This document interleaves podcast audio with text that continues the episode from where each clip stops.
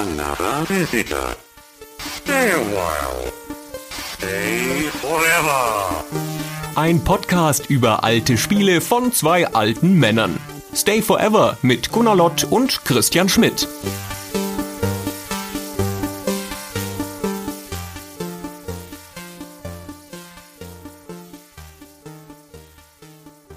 Hallo, liebe Hörerinnen und Hörer von Stay Forever. Wir haben heute etwas Ungewöhnliches für euch, nämlich einen Nachtrag.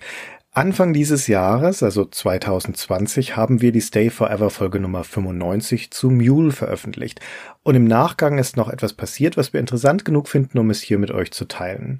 Wir sind nämlich einer seit 37 Jahren ungeklärten Frage rund um Mule nachgegangen. Ich muss kurz ausholen. Wir machen ja seit einiger Zeit zu manchen unserer Hauptfolgen noch Ergänzungsepisoden voller kleiner Anekdoten, Nachträge, amüsanten Kleinigkeiten rund um das jeweilige Spiel. Und diese Trivia-Folgen veröffentlichen wir für unsere Unterstützer auf Patreon und Steady. So auch zum Jule. Und in dieser Trivia-Folge, die wir damals veröffentlicht haben, beschäftigen wir uns mit eben jener ungeklärten Frage. Ich spiele euch den Ausschnitt von damals einfach mal ein. Hier ist er. Gunnar, ich fürchte, jetzt müssen wir versuchen, einen Elefanten zu erlegen. Und zwar eine Fragestellung, die nicht so richtig eindeutig zu beantworten ist, obwohl sie eigentlich sehr leicht klingt. Und ich habe im Vorfeld von dieser Aufnahme jetzt nochmal mich in die Recherche reingeschmissen, habe Stunden damit verbracht, zu versuchen, eine Antwort auf diese Frage zu finden. Und die Frage, die lautet, ich zitiere da mal einen Eintrag im C64-Wiki, das übrigens einen ganz hervorragenden Eintrag zu Mule insgesamt hat. Super ausführlich, da ist das Spiel perfekt erklärt, kann ich nur empfehlen.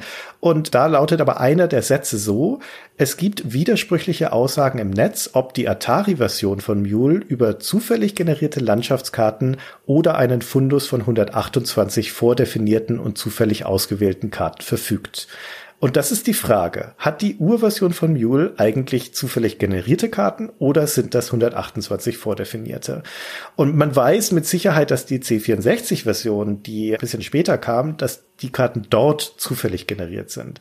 Aber ansonsten weiß man nicht so viel und das Problem ist, das steht nirgendwo genau beschrieben. Im Handbuch steht dazu nichts. In den zeitgenössischen Tests, ich habe noch mal massenhaft davon gelesen, steht das nirgendwo erwähnt, weder in Deutschland noch in den USA oder in England. Und es gibt zum Mule schon aus der damaligen Zeit, aus den frühen 80er, Mitte der 80er, zahlreiche Kolumnen und Interviews, insbesondere mit dem Dan Bunton, ich sagte ja schon, der hat in der Computer Gaming World eine eigene Kolumne gehabt. Da hat er auch Designer Notes zum Mule drin beschrieben. Er hat später zu Seven Cities of Gold über den Kartengenerator zum Beispiel geschrieben. Aber da vergleicht er ihn nicht mit Mule. Er hat auch eine extra Kolumne über Portierungen geschrieben, auch am Beispiel von Mule. Und auch da wird das alles nicht erwähnt. Die einzige explizite Erwähnung, die ich finden konnte, wo von diesen 128 Karten die Rede ist, die steht in einer Preview zu einem potenziellen Nachfolger, über den wir nachher noch was sagen werden, nämlich Deluxe Mule, in der Powerplay. In der Powerplay-Ausgabe 98 in Deutschland. Da schreibt nämlich der Michael Hengst, ich zitiere, Dan Bunton, der Programmierer des Originals, stand mit der Fertigstellung von Mule ganz schön unter Zeitdruck und außerdem war er einfach zu faul, noch eine Zufallsroutine für die Landschaftskarten einzubauen. So bastelte er kurzerhand 128 verschiedene Landschaften zusammen. Und das ist erstmal starker Tobak, wenn du mich fragst. Also, was ich alles über die Danielle Banten erfahren und gelesen habe, würde ich viele Dinge sagen wollen, aber mit Sicherheit nicht faul. Das scheint mir vollkommen uncharakteristisch zu sein. Das ist ja auch ganz schön dreist, hier Faulheit zu unterstellen. Es sei denn, das ist eine Aussage, die hatte Michael Hengst irgendwo her. Die hat er entweder von den Band damals selber gehört oder hat sie irgendwo gelesen oder sonst irgendwas. Es klingt so, als gäbe es da eine Quelle dafür, aber ich weiß es nicht. Ich kenne sie nicht. Halte ganz kurz inne. Ich habe natürlich Michael Hengst gefragt. Ah, perfekt. Ja, so ist ja nicht, ja. Sehr gut. Und Michael Hengst sagt, also von Dan Banden hat er sie nicht, weil Danny hat er nur einmal getroffen und da war er sozusagen nur als Fan unterwegs und nicht in einer beruflichen Situation. Und er wusste auch nicht mehr ganz genau, wie er auf diese Aussage kommt. Seiner Meinung nach hätte er diese Information von Julian Eggebrecht. Ah. Mhm. Der dann ja an diesem nicht erschienenen Nachfolger, an dem Deluxe Mule gearbeitet hat und der laut Michael Hengst dann total viel Insider-Informationen zu dem Thema hatte und der das ihm wohl so gesagt haben soll. Wobei das jetzt natürlich mit Vorsicht zu genießen ist. Michael sagt auch, Gunnar ist 30 Jahre her, ja? Ja, natürlich. Ja. Dass er sich überhaupt noch daran erinnern kann, finde ich schon super. Wie das so ist, er hat natürlich erstmal gar nichts mehr gewusst, dann hat er nochmal seinen Test nachgelesen, dann hat er das gefolgert, dass es das sein müsste und dann habe ich ihn so verunsichert mit dieser Frage, dass er dann angefangen hat, jetzt nochmal zu recherchieren. Und es laufen noch Anfragen. Er hat noch Anne Westfall angeschrieben und, und die Tochter von Dan Bunton. Und ich bin mal gespannt, vielleicht kommt da noch was raus. Also es hat ihm jetzt keine Ruhe gelassen. Ja, lustig. Ich erzähle jetzt nochmal schnell die Geschichte zu Ende von dem, was ich noch dazu beizutragen habe. Wir kommen auf die Anne Westfall gleich nochmal. Denn an sich würde ich sagen, dass mindestens eine Sache sehr deutlich gegen diese 128 Karten-These spricht. Und zwar gibt es im Internet eine Seite namens Crowars Game Reverse Engineering Page. Das ist ein französischsprachiger Mensch, der alte Spiele reverse engineert. Und das hat er in diesem Fall mit einem ROM von der ursprünglichen Atari-Version, von der Atari 800-Version gemacht. Das Mule wurde in Assembler geschrieben damals und der Source Code scheint nicht mehr zu existieren oder wenn, dann ist er zumindest nicht öffentlich. Mag sein, dass er noch im Nachlass von Daniel Bunton ist. Nachdem das Assembler ist, kennt niemand die genaue Funktionsweise von Mule. Wenn du nicht in den Source Code schauen kannst, ist es alles immer nicht hundertprozentig sicher, wie das Spiel funktioniert. Das bleibt deswegen eigentlich nur Reverse Engineering. Also, dass du durch Versuch und Irrtum und Beobachtung des Spielverhaltens versuchst zu erschließen, wie die Regeln sein könnten. Und laut diesem Crower und seiner Seite ist auf diesem Atari 400-800 in der Urversion durchaus ein Kartengenerator am Werk. Und der beschreibt auch genau die Regeln, nach denen der funktioniert. Das Spielfeld besteht aus fünf Zeilen. Wir reden jetzt über diese Parzellen.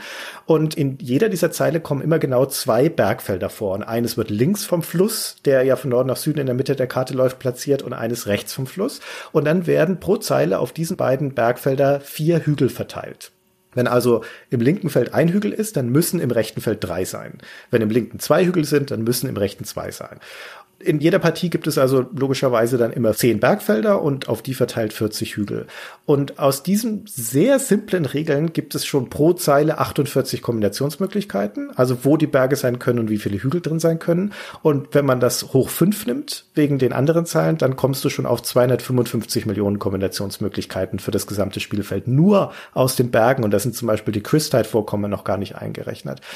Also nach dieser Seite ist das tatsächlich ein Zufallsgenerator und das scheint mir auch sehr logisch, um ehrlich zu sein, weil das zur Eleganz des Spiels passen würde und auch prozedural generiert vermutlich auch einfach codeeffizienter ist, als wenn man da Kartenkonfigurationen speichert. Mm, ja, könnte auch zu simpel sein, als dass man da extra Code für schreibt und denkt sich, ach komm, ey, die Felder mache ich eben schnell. Diese 128 Stück sind ja in zwei Stunden gemacht. Also, um nochmal kurz auf die Frage zu kommen, wo könnte das überhaupt herkommen jetzt, dieses Gerücht mit den 128 Karten? Da gibt uns der Powerplay-Artikel von Michael Hengst auch nochmal einen Fingerzeig, weil da schreibt er weiter, Spitzenspieler wie zum Beispiel die Programmiererin von Archon, Anne Westfall, in Klammern sie gilt übrigens als die weltbeste Mule-Spielerin, lernten die Karten einfach auswendig und ziehen geübten Mule-Spielern schnell das Fell über die Ohren.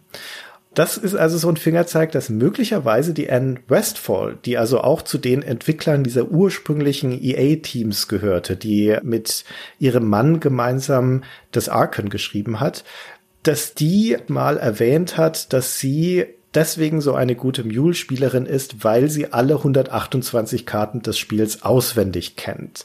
Das ist eine Behauptung, die auch auf einer Fanseite World of Mule nochmal aufgegriffen wird, allerdings ohne Quellenangabe. Und da konnte ich auch keine dazu finden. Aber es könnte also sein, die Anne Westphal hat in Interviews auch tatsächlich mal Mule als eines ihrer Lieblingsspiele genannt. Das hat sie also mit Sicherheit gerne gemocht, vermutlich auch viel gespielt. Also das könnte durchaus glaubwürdig sein. Es könnte sein, dass sie das in die Welt gesetzt hat. Aber sie war ja auch nah dran an Dan Banden. Also es fuchst mich ein bisschen und es würde mich sehr freuen, wenn wir das aufklären könnten. Ja, ist ein bisschen komisch, finde ich. Wer denkt sich das denn aus?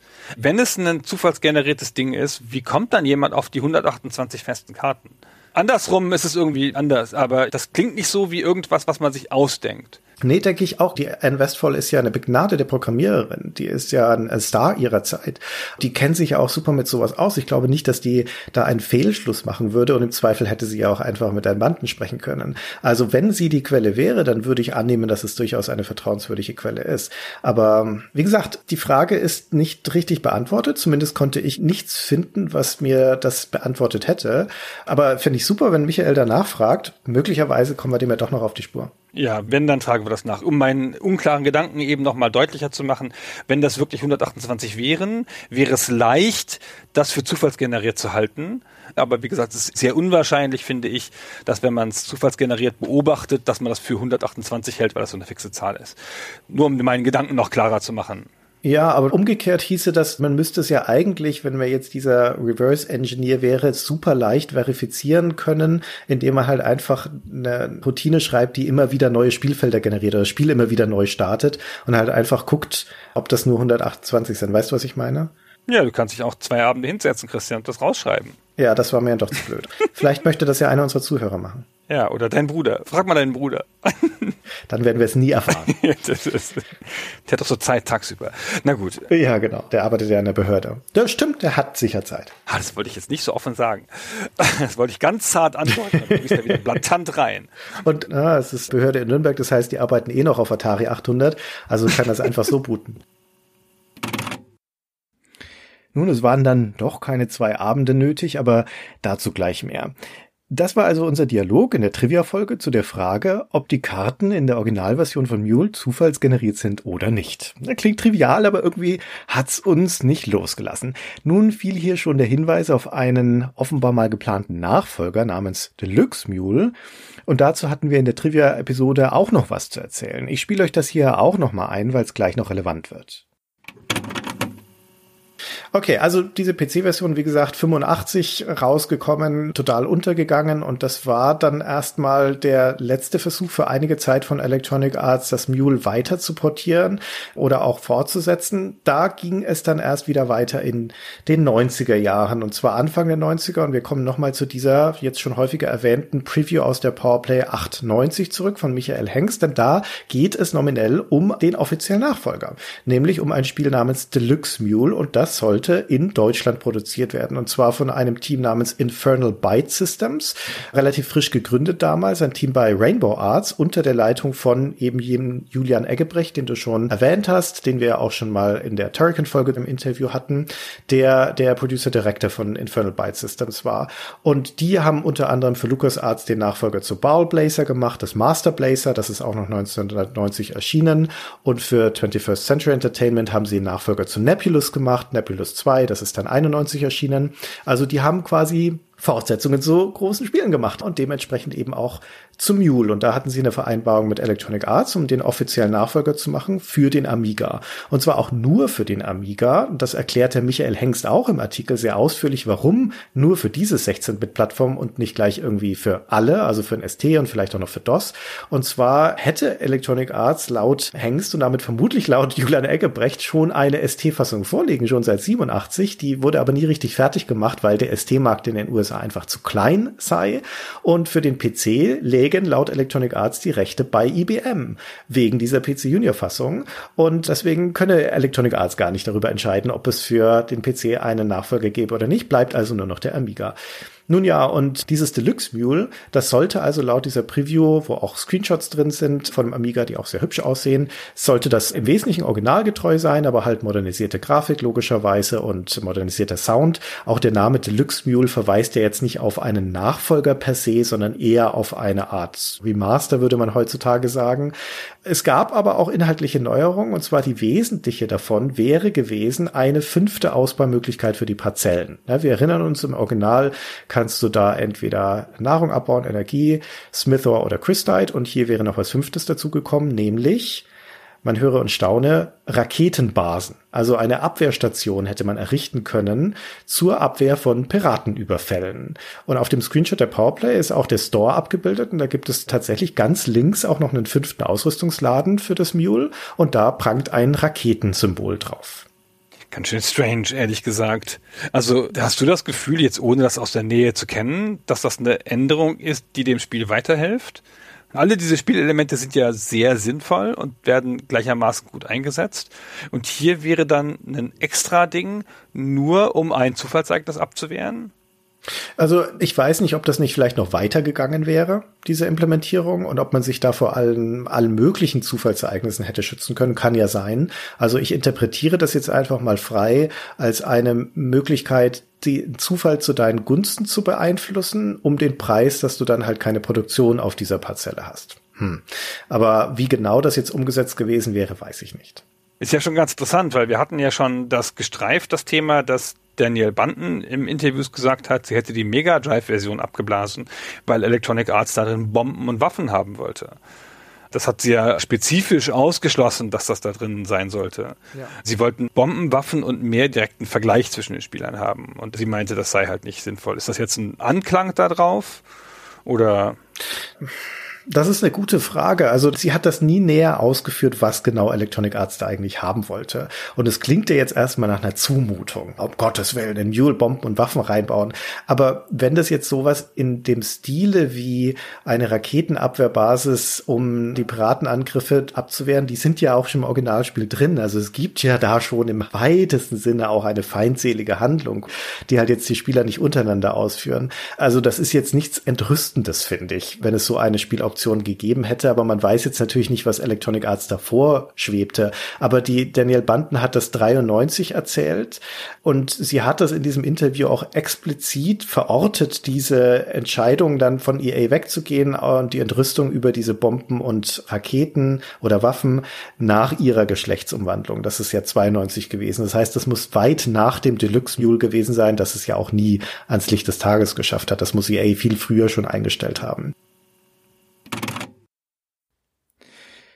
Ihr merkt schon, sowohl beim 128 Karten-Mysterium als auch bei der Geschichte von Deluxe Mule war für uns vieles unklar. Wir gerieten ins Spekulieren, aber da fiel ja nun beide Male der gleiche Name, nämlich Julian Eggebrecht. Und den Julian, den kennen wir natürlich.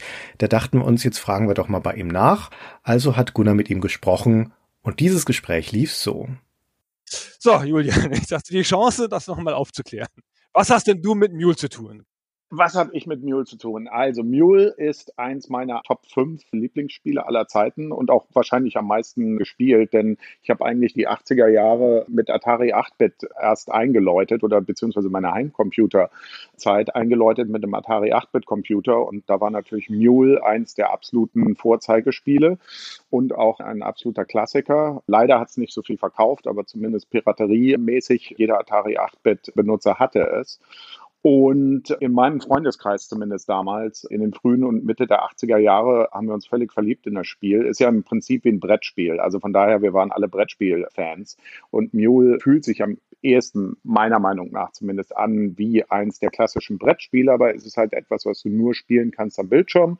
Denn diese etwas komplexeren Sachen, die im Hintergrund ablaufen, in Sachen wirtschaftliche Berechnungen und sowas, da brauchst du schon ein elektronisches Gerät dafür. Naja, long story short, absolutes Lieblingsspiel. Und deswegen, als der Amiga dann kam und ich mit meinem Freundeskreis überlegt habe, Mensch, verdammt nochmal, wir sollten vielleicht wirklich mal eigene Spiele machen, was auf dem Atari eigentlich nie weit gedrungen ist, aber auf dem Amiga hat es uns dann wirklich gepackt, ab 86 als eins unserer ersten Projekte hatten wir uns überlegt oder habe ich mir überlegt, hey, warum macht man nicht eine richtig schön aussehende, tolle Version von Mule für den Amiga? Denn zu dem Zeitpunkt in den frühen Amiga-Tagen war ja Electronic Arts der größte Verfechter des Amiga und hat deswegen die Deluxe-Reihe gemacht. Da gab es Deluxe Paint, Deluxe Music und ein paar andere Programme in der Reihe. Und deswegen haben wir halt gepitcht als eines unserer ersten Projekte, haben wir gesagt, warum machen wir nicht Deluxe Mule? Das Ganze hat sich ein bisschen hingezogen. Das heißt also, wir haben dann da angefangen, uns zu überlegen, wie könnte man es denn machen und all sowas. Jahre gingen ins Land, aber das Ganze wurde dann zum echten Projekt, wenn ich mich richtig entsinne, Ende 88, Anfang 89, als im Prinzip so der Hobbydrang, das Abitur fand gerade statt und der Hobbydrang war groß genug. Insofern macht man es mal. Und das Ganze wurde dann auch zum echten professionellen Projekt, denn ich habe dann angefangen, mich in Kontakt zu setzen mit den entsprechenden Parteien, die daran beteiligt waren. Und ich habe es, glaube ich, damals angefangen, indem ich bei Danny Banten oder damals war es ja noch Dan Banten zu Hause angerufen habe. Ich habe also rausgefunden, was seine Telefonnummer ist und habe bei ihm zu Hause angerufen, habe ihn an die Strippe bekommen und habe im Prinzip mit meinem gebrochenen Englisch, wie es damals noch war, den Pitch gegeben, dass wir halt super gerne eine 16-Bit-Version von Mule machen würden und ob denn das möglich wäre. Und dann auch Gedanken dahinter, was könnte man denn ausbauen und all solche Geschichten. Naja, long story short, wie gesagt, Dan war ganz begeistert damals davon und meinte, ja, er arbeitete an anderen Sachen, hätte mit Mule zurzeit nichts vor und die Rechte lägen ja auch bei Electronic Arts. Und er könnte mir halt entsprechend Verbindungen geben bei Electronic Arts und dann sollte ich mich doch da mal melden. Aber so wie das Ganze diskutiert wurde, wäre das schon eine Möglichkeit. Und eine der interessanten Sachen in der ganzen Mule-Historie war, dass er erwähnte, dass es da schon mal ein anderes Team gegeben hatte, das ein Jahr vorher schon mal mit der Idee eines Deluxe Mule für Amiga und für Atari ST kam und angefangen hatte, sogar daran zu arbeiten. Und er wusste, dass zumindest auf Atari ST die so weit gekommen waren, dass die auch eine komplett spielbare Version hatten. Und die hatten das stellte sich dann später raus. Das war ein Team unter AJ Redmer, der damals neu in die Firma kam, der dann später bei Xbox einer der Chefs war und bei Lucasfilm Games. Das heißt also, unsere spätere Verbindung mit Lucasfilm Games, die war unter anderem dann auch bei AJ. Und AJs Gruppe hatte, wie gesagt, auch er mit ein paar Freunden, hatte ein Proposal gemacht, also einen Vorschlag, dass sie eine Erweiterung sein sollte, dass da Militärplots mit reinkommen, und zwar sogenannte Defense Plots. Und die interessante Sache ist, Dan war da völlig on board. Und das ist natürlich sehr fragwürdig, weil Dan und dann später Danielle war großer Pazifist. Das heißt also, wie passte das denn alles zusammen? Die Idee hinter den Defense Plots war im Prinzip den Schwachsinn des Kalten Krieges mit reinzubringen in das Spiel. Nämlich, der Spieler, der die meisten Defense Plots hätte, wenn die Piraten kommen, der würde keine seiner anderen Ressourcen weggenommen kriegen, weil wenn die Piraten kamen, wurden ja Ressourcen weggenommen.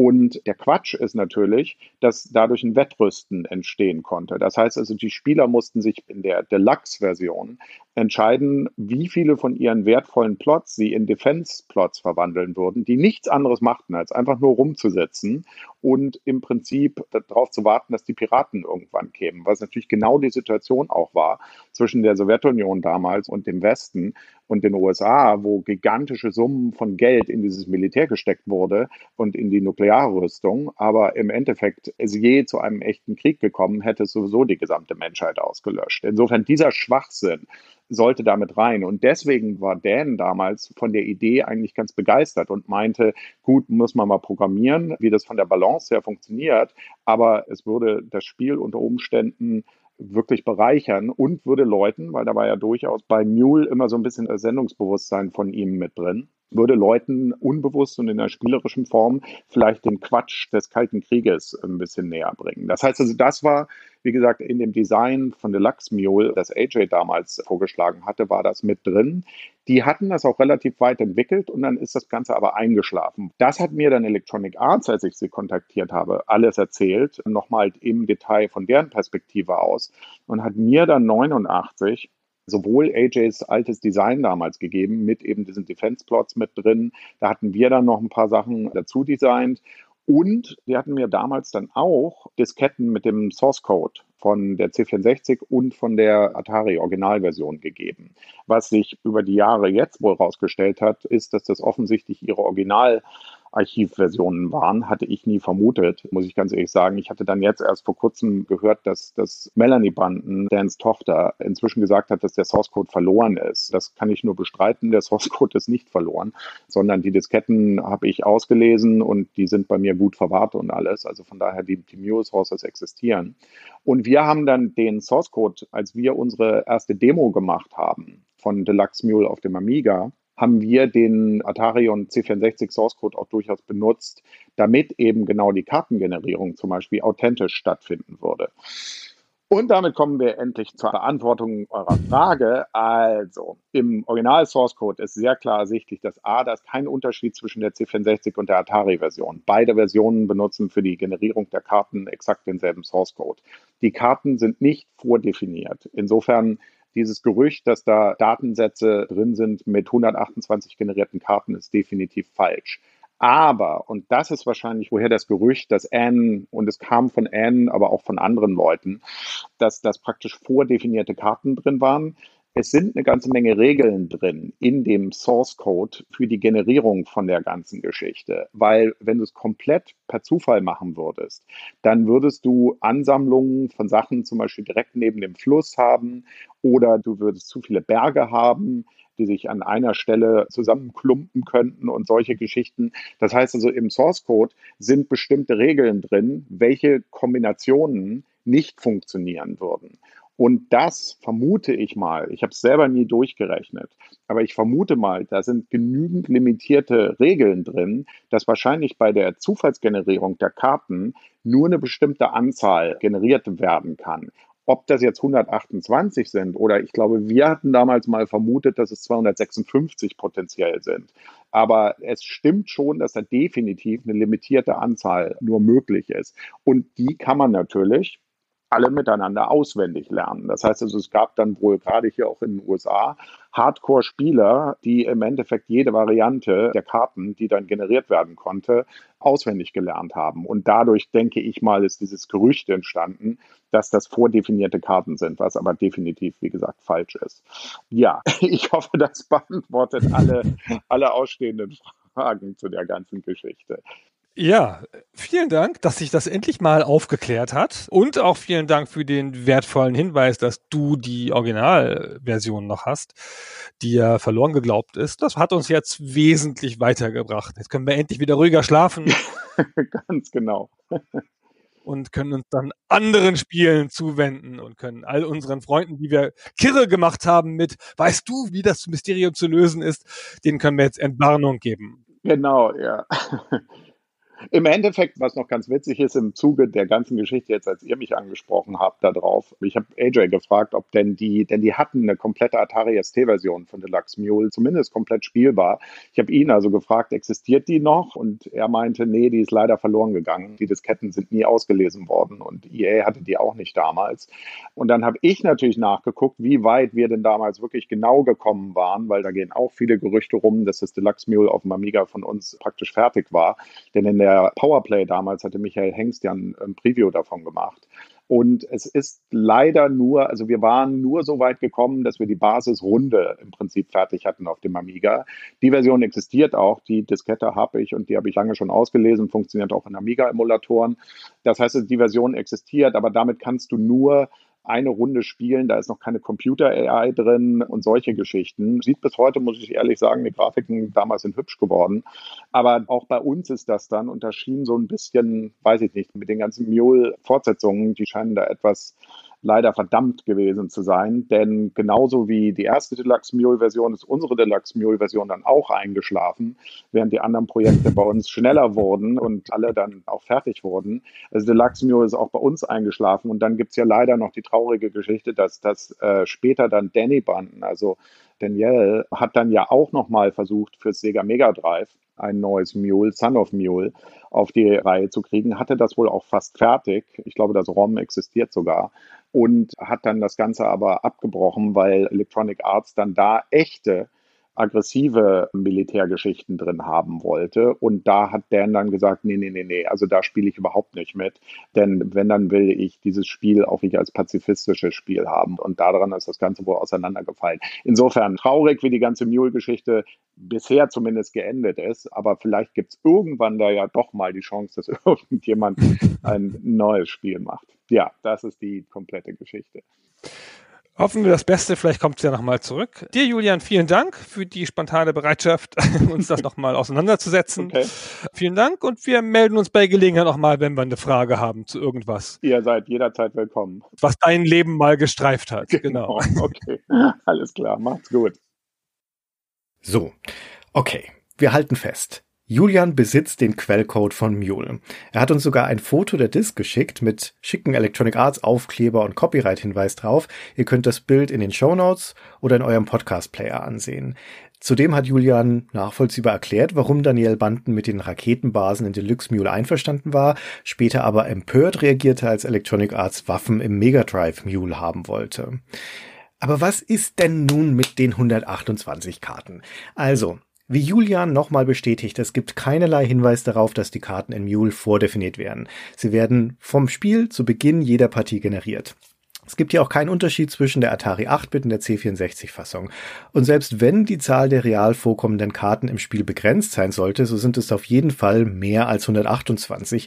Unser geschätzter Chronist Annem hat sich die Mühe gemacht, mal 129 Partien von Mule auf dem Atari zu starten und er bekam dabei keine Karte zweimal. Und das hat auch keine zwei Abende gedauert, sagt er, sondern nur 20 Minuten. Vielen Dank, Anim, für das Experiment. Wir begraben also hiermit feierlich das Gerücht, dass es in der Atari 8-Bit-Version von Mule nur 128 Karten gäbe. Das Spielfeld wird wie auf dem C64 zufällig generiert und dabei sind mehr als 128 Varianten möglich. Wenn man Croas Game Reverse Engineering Page glaubt, dann sogar viele Millionen. Vielen Dank an alle, die auf Patreon mitdiskutiert und Ideen eingebracht haben, an Annim fürs Ausprobieren und natürlich an Julian für das Gespräch und die Aufklärung und an euch fürs Zuhören. Das war's mit diesem Nachtrag zum Mule. Wir hören uns in der nächsten regulären Folge von Stay Forever wieder. Bis dahin.